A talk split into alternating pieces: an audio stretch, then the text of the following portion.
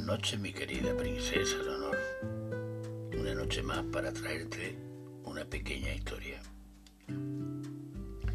Dicen que un joven ya no podía más con sus problemas y cayó de rodillas rezando. Señor, no puedo seguir, mi cruz es demasiado pesada. El Señor, como siempre, acudió y le contestó, Hijo mío, si no puedes llevar el peso de tu cruz, guárdala dentro de esa habitación. Después abre esa otra puerta y escoge la cruz que tú quieras. El joven suspiró aliviado. Gracias, Señor, dijo, e hizo lo que le había dicho. Al entrar vio muchas cruces, algunas tan grandes que no podía ver la parte de arriba. Después vio una pequeña cruz apoyada en un extremo de la pared.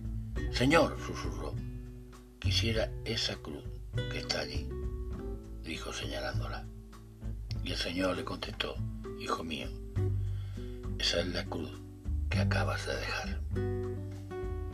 Mi querida princesa Leonor, cuando los problemas de la vida nos parecen abrumadores, siempre es útil mirar a nuestro alrededor y ver las cosas con las que se enfrentan los demás. Verás que que debes considerarte más afortunada de lo que te imaginas. Cualquiera que sea tu cruz, cualquiera que sea tu dolor, siempre brillará al sol después de la lluvia.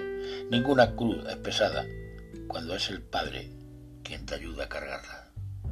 Muy buenas noches, mi princesa Leonor.